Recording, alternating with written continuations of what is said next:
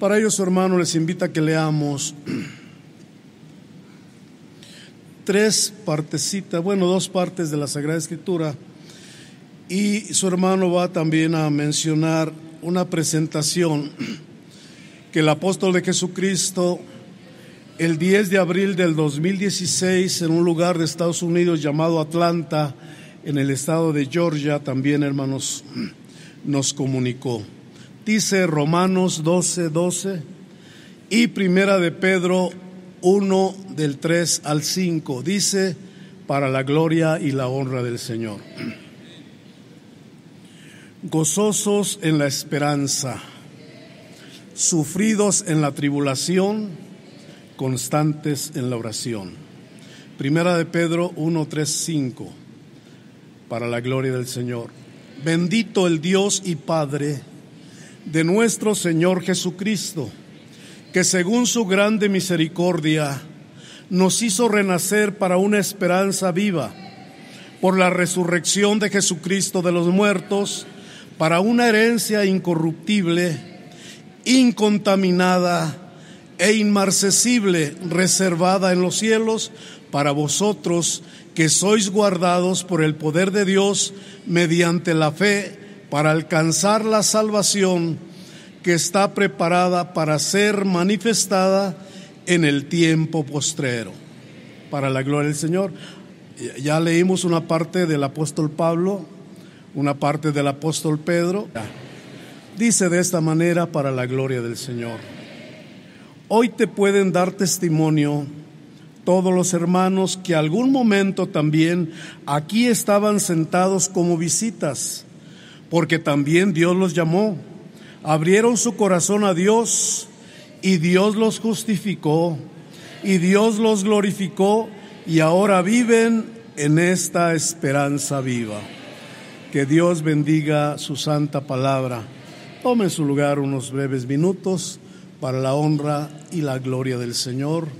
Como ya hermano su hermano pidió también que se acordaran en su oración por el cuerpo ministerial al último, acomodaran una palabra o dos a favor de su hermano.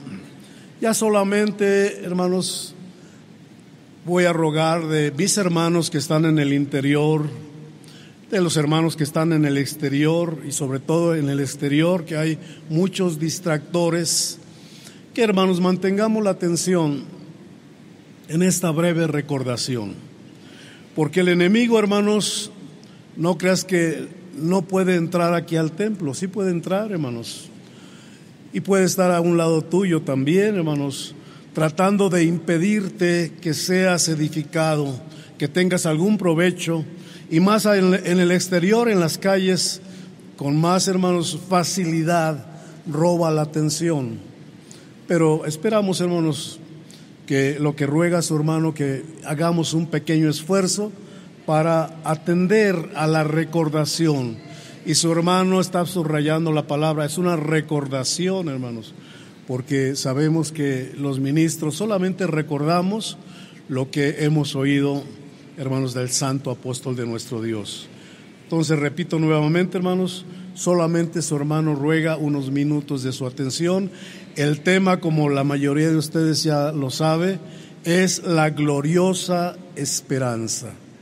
Repito nuevamente, el tema que trataremos en este pues en estos minutos lleva por título La gloriosa esperanza. Y a manera de una pequeña introducción, hermanos, la gloriosa esperanza es la virtud hermana siamesa de la fe. Ojalá entendamos todos la palabra siamesa. Hay criaturas que se forman en el vientre de la madre y nacen unidos en su cuerpo y algunos comparten incluso algún órgano muy importante, pero nacen unidos como vulgarmente se dice, pegados. Bueno, pues la esperanza nació pegada en el mismo instante que nació la fe, también nació la esperanza. como hermanas siamesas, perdonen la comparación. Porque cuando nace la fe también nace la esperanza y crecen juntas y se desarrollan, se fortalecen y llegan también juntas a la perfección, unidas. Y la recomendación, por eso la recordación de este tema, es que debemos procurar que lleguen a su fin juntas también. Porque cuando falta la fe, se acaba la esperanza también. No puede haber alguien que, que ya naufragó en la fe y siga con la esperanza. No se puede, hermanos. Porque donde se termina la fe, allí también se termina la esperanza. Por eso la recomendación es que debemos procurar que lleguen a su fin igualmente unidas y así la esperanza también como la fe pasa por las mismas etapas de desarrollo en su origen, en su carácter y en su objetivo. Llevan las mismas etapas, tanto la fe como la esperanza. Hemos de considerar algunos razonamientos, pero antes de, hermanos, empezar a meditar en algún razonamiento,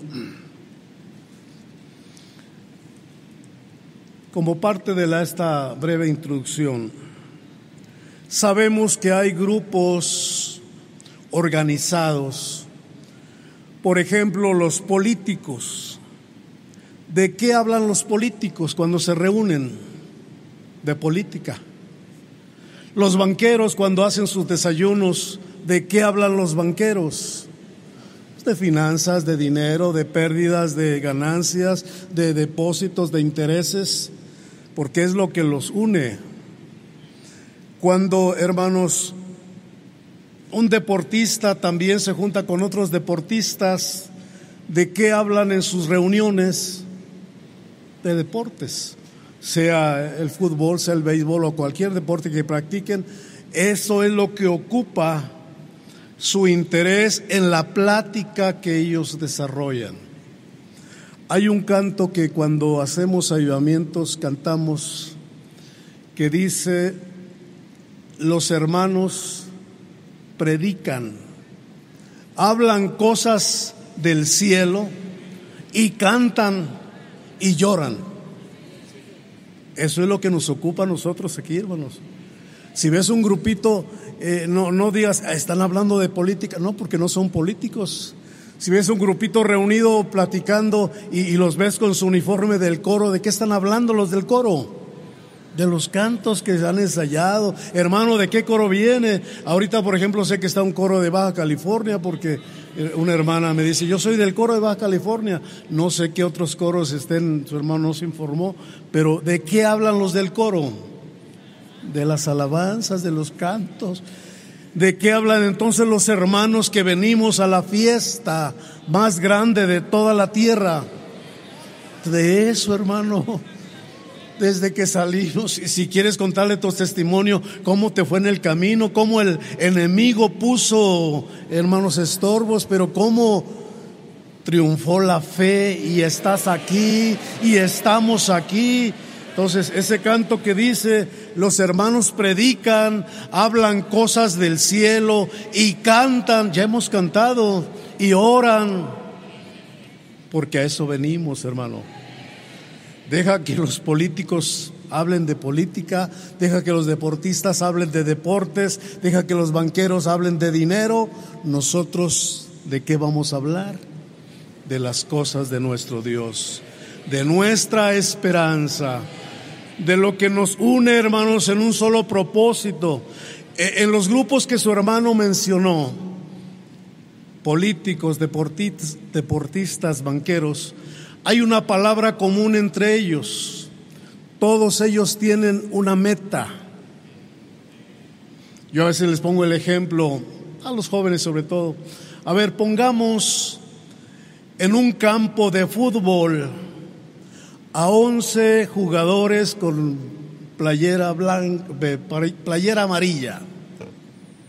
y pongamos otros 11 jugadores del otro lado con playera azul. Pongámosles una pelota, pero no les pongamos porterías. Déjenlos que 45 minutos le den de patadas a la pelota. ¿Van a durar 45 minutos dándole patadas a la pelota? No, hermano. Ah, pero dice la hermana, es que, ¿cuál es el objetivo? Ah, pero ponles una meta a cada lado y dígale, los de amarillo deben de meter la pelota en la meta contraria. Y los de azul van a tratar de impedir que la meta el equipo contrario y va a tratar de meterla en el... Y hay un objetivo, hermano. ¿Cuál es tu objetivo, hermano? Ahí, esa palabra también es común para nosotros. Nosotros tenemos una meta decía el apóstol Pablo, la meta de nuestra soberana vocación, que es Cristo Jesús, que es llegar a la patria celestial. Hay un canto que, de triunfo que se canta en los velorios, porque son cantos de triunfo los de los velorios, no son cantos tristes. Si alguien los acomoda con la tristeza está muy mal hecho, hermanos. Son cantos de triunfo que dice, yo voy a la patria del alma. Do Cristo prepara mi hogar, do todos los santificados irán para siempre a gozar. Entonces, ¿cuál es tu meta, hermano? ¿Estar en la iglesia sentado en la banca 20 años? No, hermano. Trabajar por tu salvación, con temor y temblor y llegar un día, algunos será muy pronto, otros a mediano plazo, otros a más largo plazo, pero ¿cuál es nuestro objetivo, hermano, hermana? Llegar a la meta.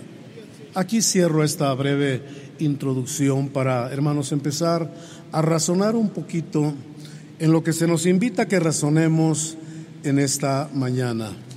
Sabemos también, hermanos, que hay grupos que tienen otra esperanza. Y hay mucha gente, muchas personas que no tienen, así decía el apóstol Pablo, cuando hablaba, hermanos, acerca de, de la resurrección y de la, pues del premio para el cristiano. Y decía que no se entristezcan ustedes como los otros Hablaba precisamente de los hermanos que duermen. No quiero que ignoréis esto para que no os entristezcáis como los otros. ¿Quiénes son los otros? Los que no tienen esperanza. Ellos sí se entristecen cuando algún familiar fallece, cuando un familiar tiene un accidente y, tiene, y, muere por causa del accidente, eh, hay una tristeza muy grande en ellos y tienen razón, hermanos, porque no tienen esperanza. Hay otros que tienen una esperanza muy diferente a la nuestra y no nos vamos a ocupar de ellos, ni de los que no tienen, ni de los que tienen una esperanza diferente, sino vamos a razonar en nuestra gloriosa esperanza con la ayuda del Señor. Para ello, hermanos, un razonamiento que vamos a apoyar también con una cita bíblica, sin dejar de meditar en las primeras citas que examinamos. Dice un razonamiento de esta manera. El ser divino dispuso llevar muchos hijos a su gloria, a su gloria celestial el ser divino dispuso llevar muchos hijos a su gloria celestial, propósito eterno escondido en él y reservado para ser revelado en su tiempo y momento, el cual fue primeramente anunciado por su Hijo Jesucristo y después por sus apóstoles, manifestándose así este misterio escondido en Dios, desde tiempos eternos. Y hay una cita bíblica que vamos a recordar, Romanos capítulo 16, del 25 al 27, dice de esta manera para la gloria del Señor. Y al que puede confirmaros, según mi evangelio, y la predicación de Jesucristo según la revelación del misterio que se ha mantenido oculto desde tiempos eternos, pero que ha sido manifestado ahora y que por las escrituras de los profetas, según el mandamiento del Dios eterno, se ha dado a conocer a todas las gentes para que obedezcan a la fe al único y sabio Dios, sea gloria mediante Jesucristo para siempre. Amén. Porque convenía, dice, perdón, hasta ahí, para la honra y la gloria del Señor. Este texto, esta cita, donde el apóstol Pablo a la iglesia de Roma, hermanos, les está exponiendo y les está dando recomendaciones también. Y al decir y al que puede confirmaros según mi evangelio y la predicación de Jesucristo, dice, según la revelación del misterio que se ha mantenido oculto desde tiempos eternos. También, hermanos, después de nuestro Señor Jesucristo, este Evangelio se mantuvo oculto por un tiempo y tiempos y la mitad de otro tiempo. Pero llegó el momento que nuevamente, hermanos, se predicara en la tierra este Evangelio. Y allá en el Apocalipsis, sin, que lo leamos, lo conocemos el pasaje, hermanos. Dice, y vi un ángel volar por en medio del cielo que traía un libro, un rollo, era el Evangelio eterno para ser predicado a las gentes. Pero sabemos que no se puso el ángel a predicar, hermanos, sino lo entregó en 1926 a un apóstol ya elegido desde antes de la fundación del mundo para que lo predicara. Y él inició su predicación, hermanos, después de que fue llamado, hermanos, a, a predicar. Él no sabía que tenía esa misión pero ya que fue llamado, así como el apóstol Pablo en su momento, hermanos, él dijo unas palabras y las dejó en una carta. Si yo predico el Evangelio voluntariamente, dijo él, recompensa voy a tener. Pero si no, necesidad me ha sido impuesta y hay de mí si no predico el Evangelio. Y los hombres de Dios, tanto en la antigüedad como en este tiempo, cumplen su ministerio predicando el Evangelio.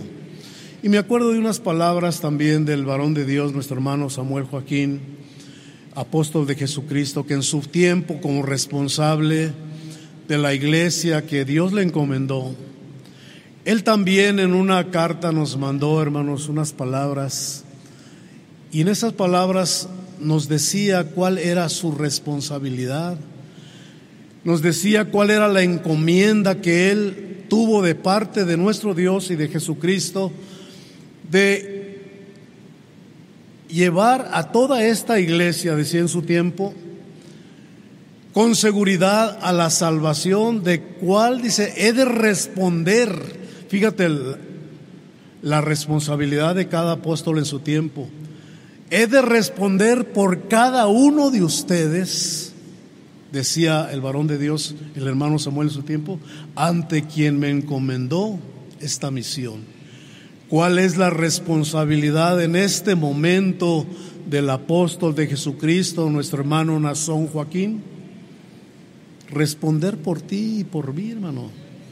Tiene la encomienda de predicar el Evangelio a toda nación, pueblo y lengua y llevarnos con seguridad hasta la meta, hermanos. Y aquí su hermano no acostumbra hacer preguntas, hermanos, pero ¿cuál es la meta que se nos ha, hermanos? ¿Qué es lo que se nos ha prometido? ¿A quién le prometieron un par de zapatos? ¿A quién le prometieron un traje? ¿A quién le prometieron un buen trabajo? ¿A quién le prometieron que si estaba soltero aquí había una compañera? A nadie. Desde el inicio de la predicación, el hermano que te llevó el Evangelio te empezó a hablar de Cristo y de sus promesas, las cuales estamos examinando, hermanos, de una manera muy sencillita en esta mañana. Decía el mismo Señor Jesucristo, Juan 14 del 1 al 3, no se turbe vuestro corazón. ¿Creéis en Dios? Creed también en mí. En la casa de mi Padre muchas moradas hay. Si así no fuera, yo os lo hubiera dicho. Voy pues a preparar lugar para vosotros, y si me fuere y os preparare lugar, vendré otra vez y os tomaré a mí mismo, para que donde yo estoy, vosotros también estéis, para la gloria del Señor.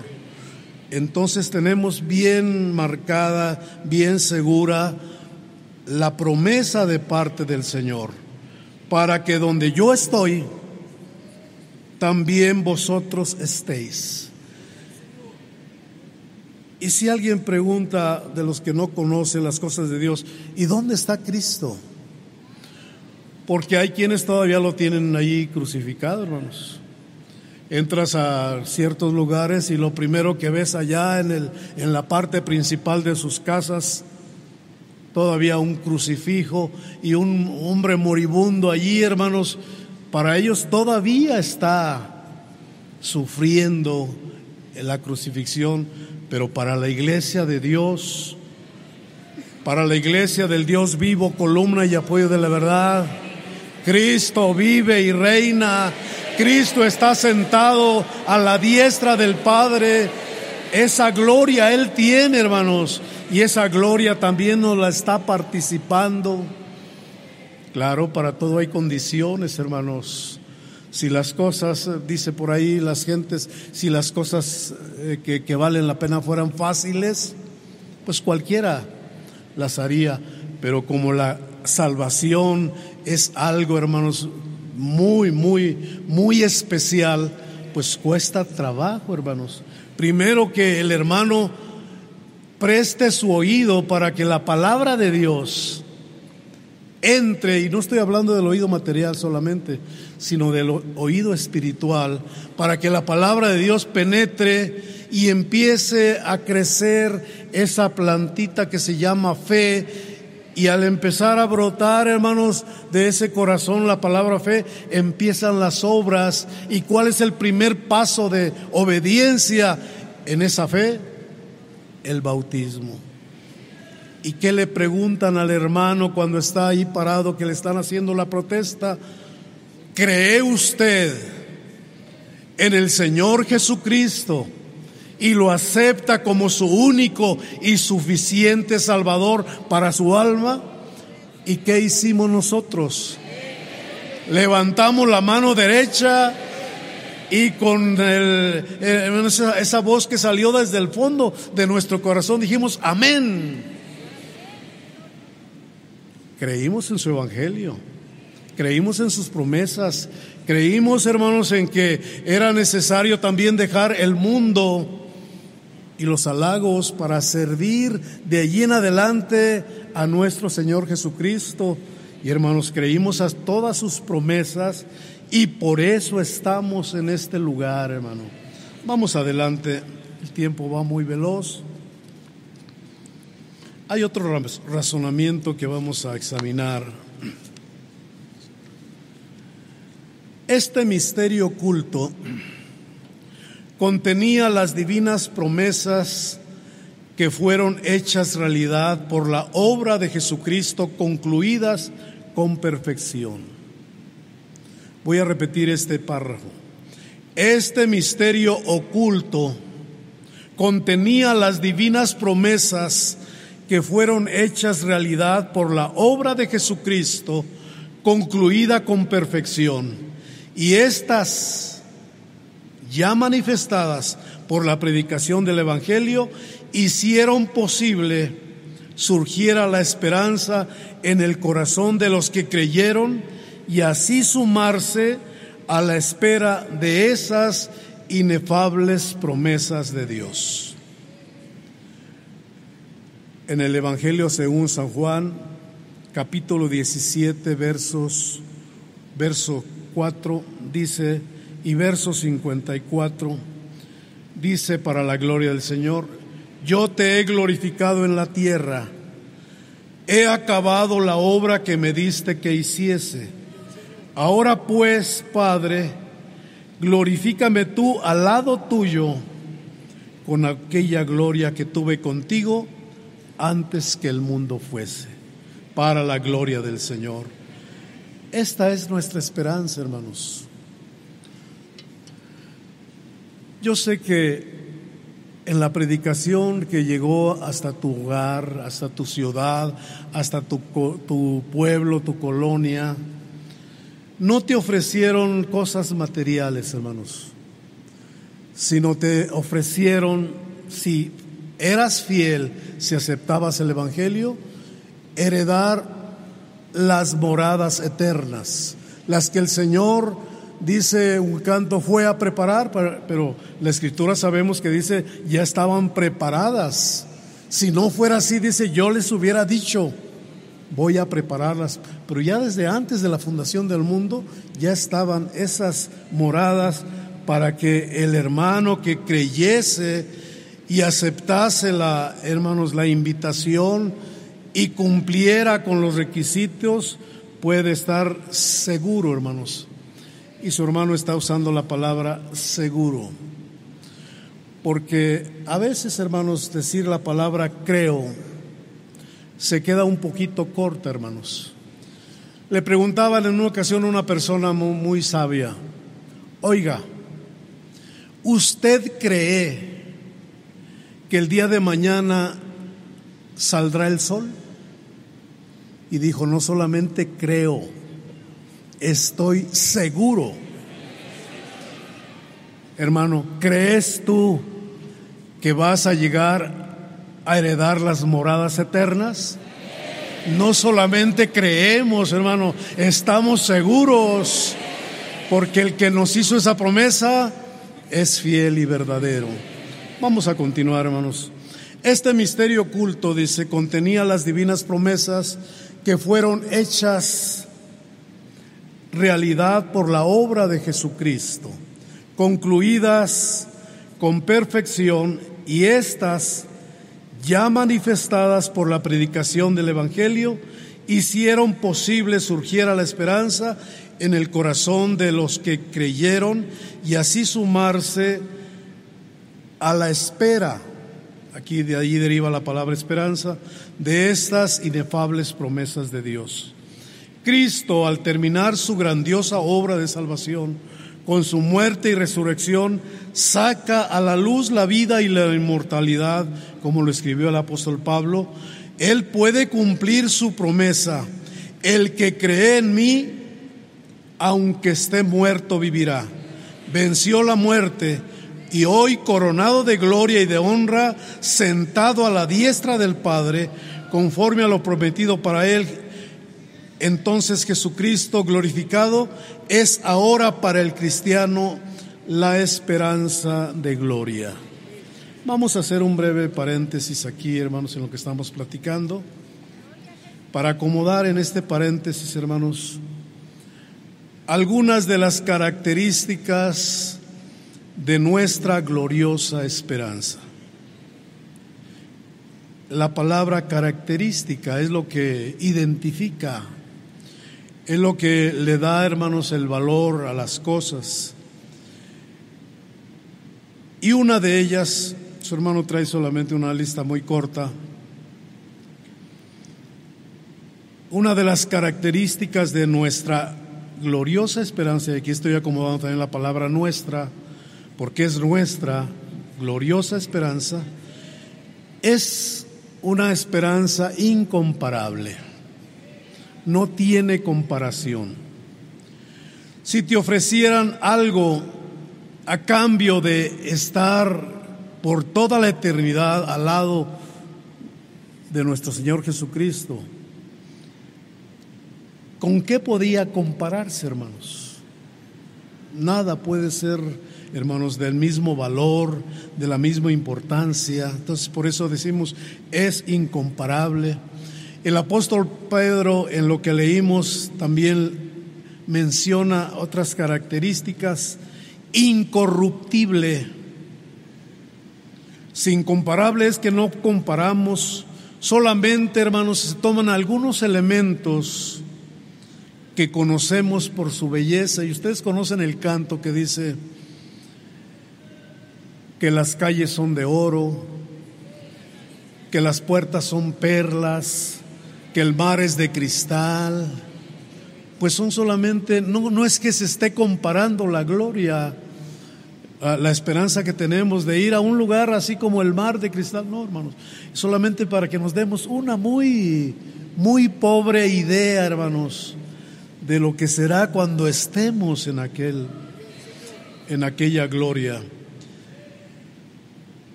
Decíamos que solamente se toman estos elementos que conocemos por su belleza, porque conocemos la belleza del oro, la belleza de las perlas, la belleza del cristal cuando está en su pureza. Pero el apóstol Pedro menciona incorruptible. ¿Qué significa incorruptible? Que no se corrompe ni tampoco pueden corromperla. Menciona otra palabra, inmarcesible, que no se marchita estas flores ahorita las ves muy hermosas, muy bellas, pero ¿qué ver pasando con los días? Van a ir perdiendo su belleza, se van a ir marchitando, van a ir porque ya sacadas de su elemento, ya no reciben los nutrientes que estaban recibiendo cuando estaban conectadas a las raíces.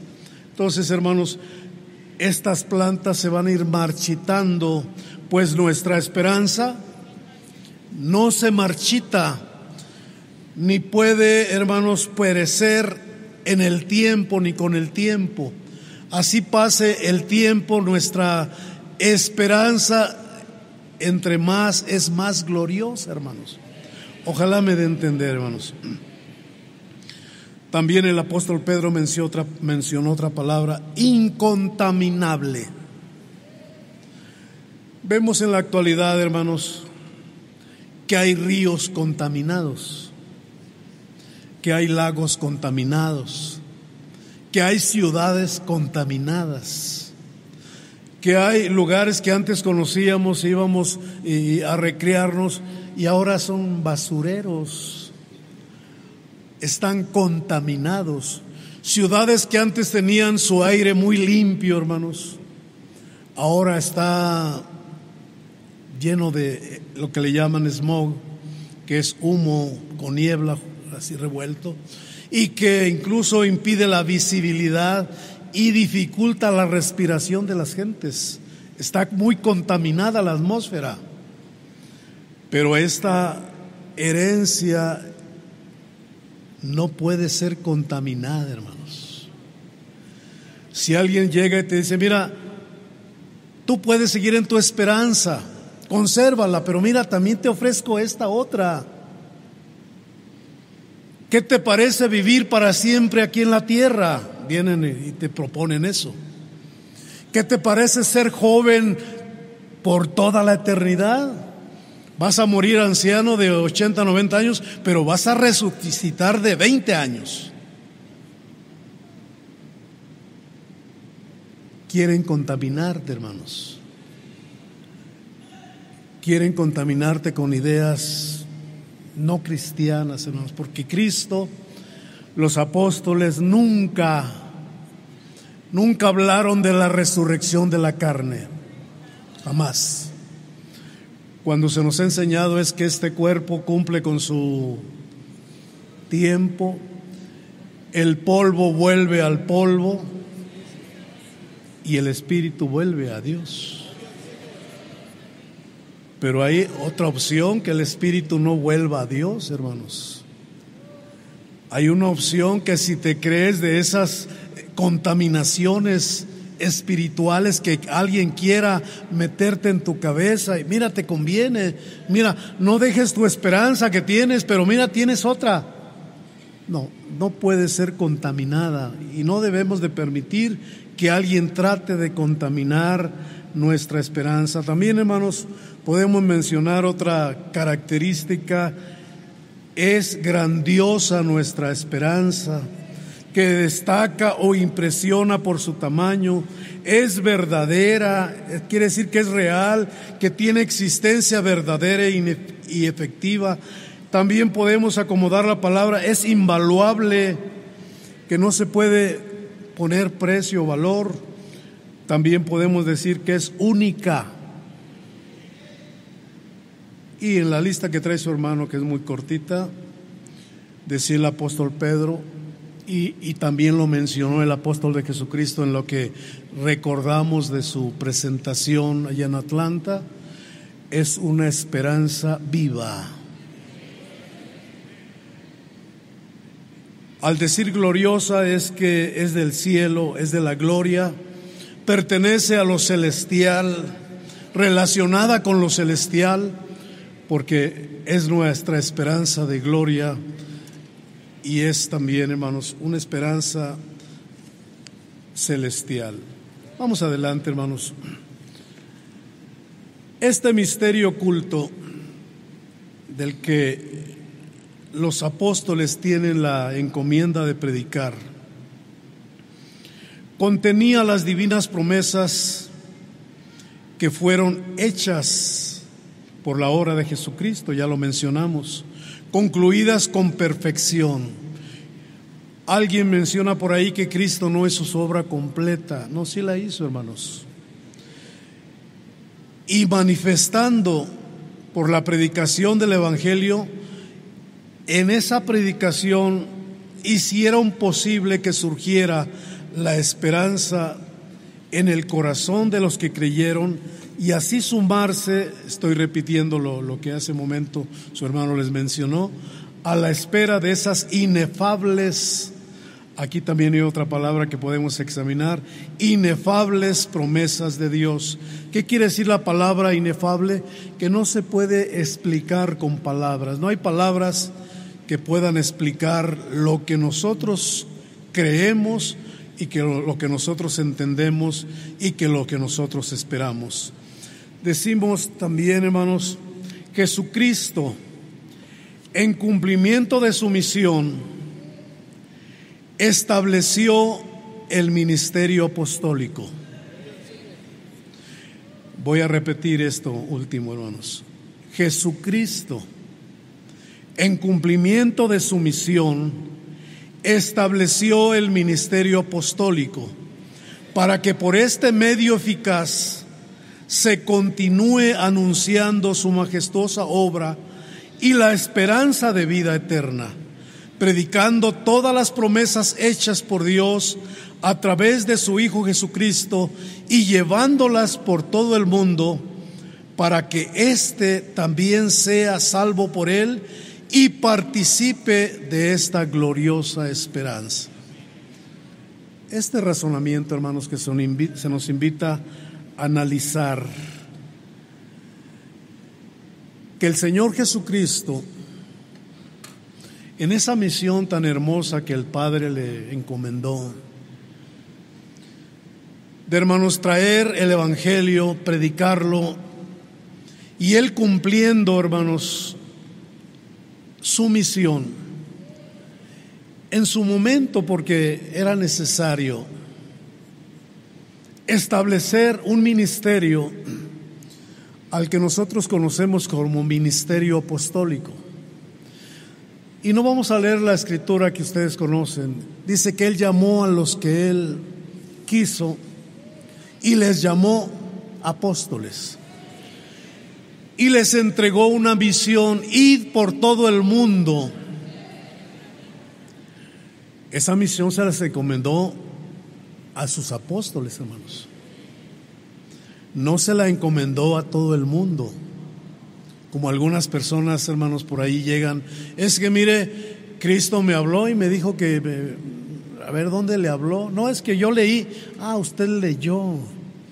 Pero no es que Cristo lo haya mandado porque Cristo a quien mandó con su evangelio es a los que ya tiene desde antes del principio del tiempo, de los tiempos, ya tiene elegidos para esta misión Y son hombres preparados por Dios para cumplir con ese ministerio, hermanos. No van a prepararse en las universidades, no van a prepararse en los seminarios, no van a prepararse en los institutos bíblicos, no van a estudiar teología, ni hermenéutica, ni todas esas materias que los hombres han inventado, sino que ellos reciben por revelación lo que han de predicar cada quien en su tiempo, hermanos. Y en lo que mencionamos hace un momento, Él estableció el ministerio apostólico para que por este medio eficaz, el ministerio apostólico es un medio eficaz por el que se continúa anunciando esa obra majestuosa que el Señor vino a hacer y la esperanza de vida eterna. Porque antes de la predicación del Señor Jesucristo no había promesas de vida eterna, hermanos. Si nos vamos allá al bosquejo, las promesas que por medio de la ley tenía el pueblo de Israel eran todas materiales, hermanos. Mira, si cumples mis mandamientos, tus ganados van a tener muchas crías, tus enemigos van a venir por un camino y por siete caminos los vas a hacer que huyan.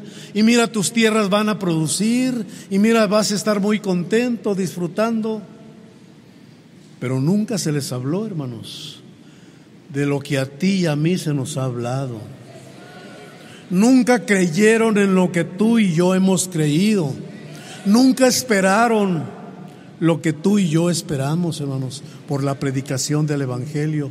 Porque ellos, eh, eh, pues sí, muy contentos, recibían eh, los ganados y se multiplicaban, los enemigos eran derrotados, hermanos, todo era material y lo recibían, porque, hermanos, las promesas también hubo promesas para el pueblo de Israel y ellos esperaron el cumplimiento de esas promesas. A un hombre llamado Abraham Dios le hizo una promesa, ustedes saben. En ti serán benditas todas las familias de la tierra y de ti saldrá una descendencia que si no puedes contar las estrellas del cielo ni las arenas de la mar, así será tu descendencia. Y tardó 25 años, hermanos, en cumplirse esa promesa. Porque Dios cumple sus promesas. Pero le estaba prometiendo una descendencia material, aunque ya estaba vislumbrando una descendencia espiritual, pero allí específicamente hablaba de un hijo cuando le promete también al pueblo de Israel que estaba esclavizado una tierra que fluía leche y miel, todo era material, hermanos.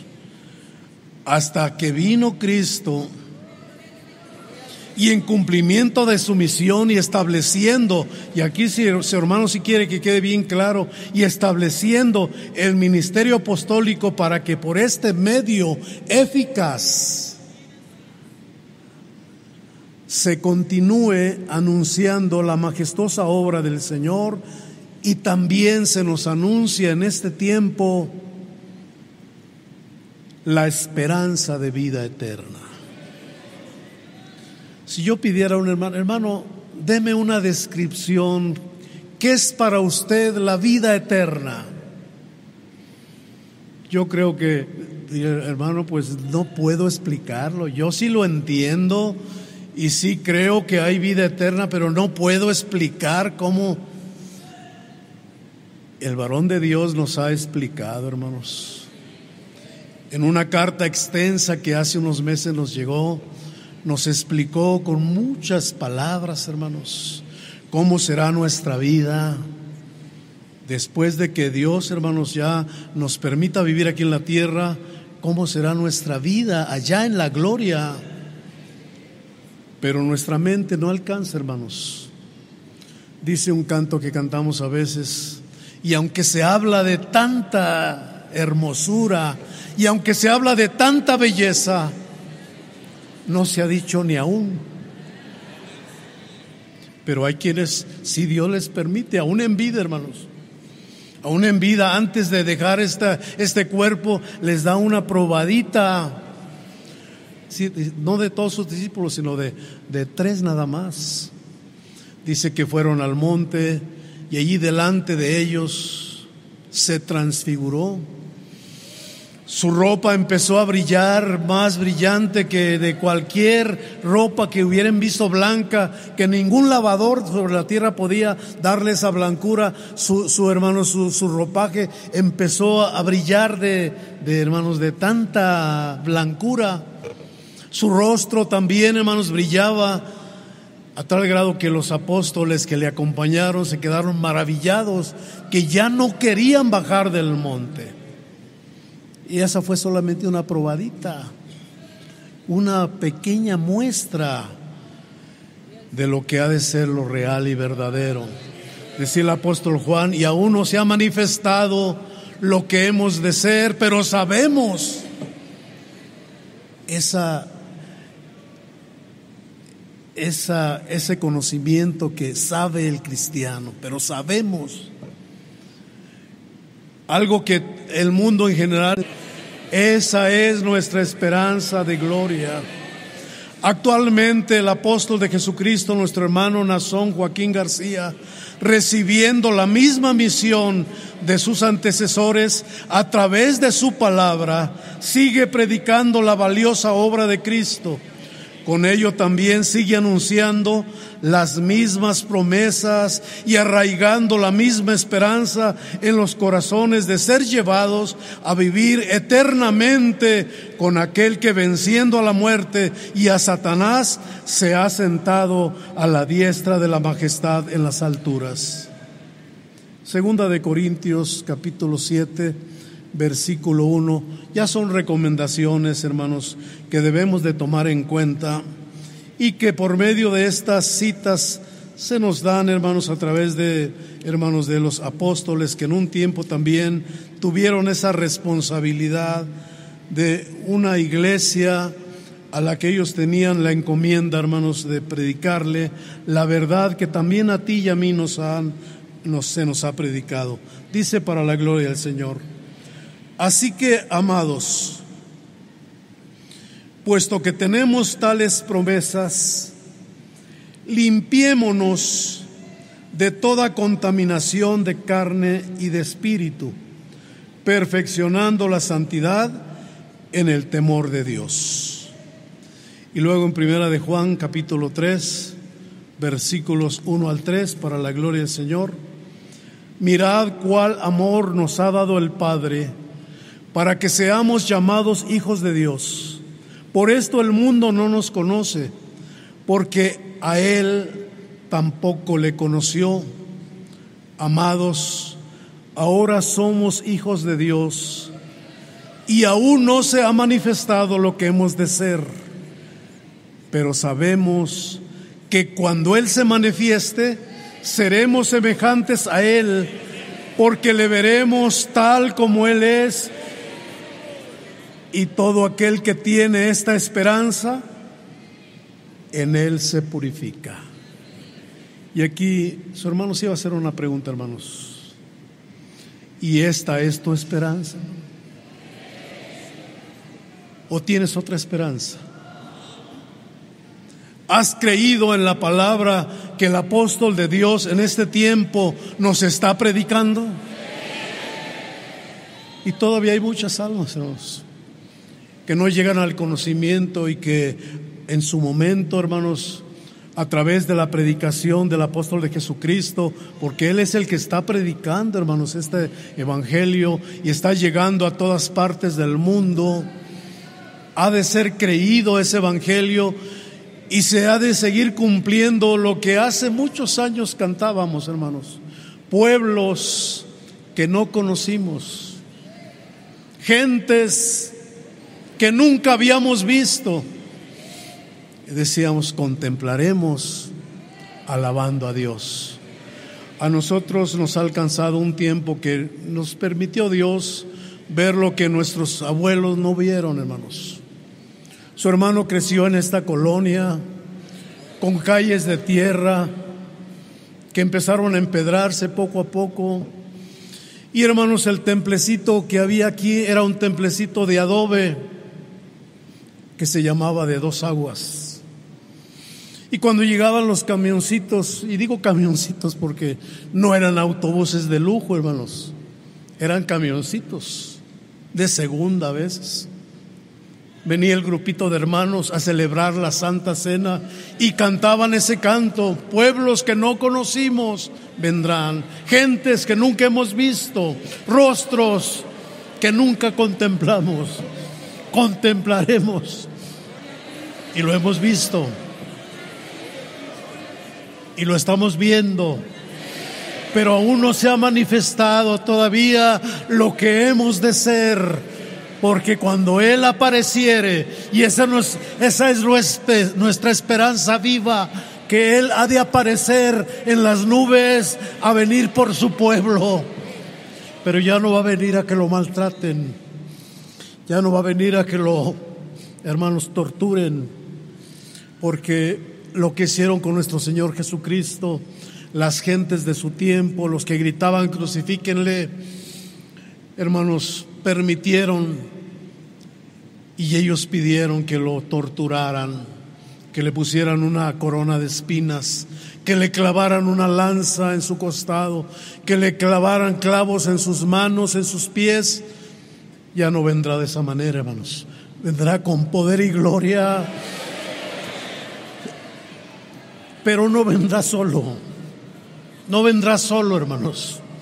Dice que le acompañarán todos los santos que desde el tiempo de la iglesia primitiva hasta el último que sea abarcado, vendrán acompañando y los que estén, bueno, yo no digo estemos en vida, pero los que estén en vida, dice que en un cerrar y abrir de ojos seremos transformados.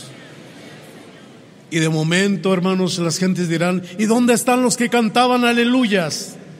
¿Y dónde están los que decían, gloria a Dios? ya no están, se han ido. Se ha cumplido en ellos la promesa de su maestro, que él prometió volver a recoger a su pueblo. Vivamos esta esperanza, hermanos. Tengamos la vivencia cotidiana de esta esperanza, porque es una esperanza viva, inmarcesible, eterna. Y hermanos, y todo aquel que tiene esta esperanza, en él se purifica. Esto sea para la honra y la gloria del Señor.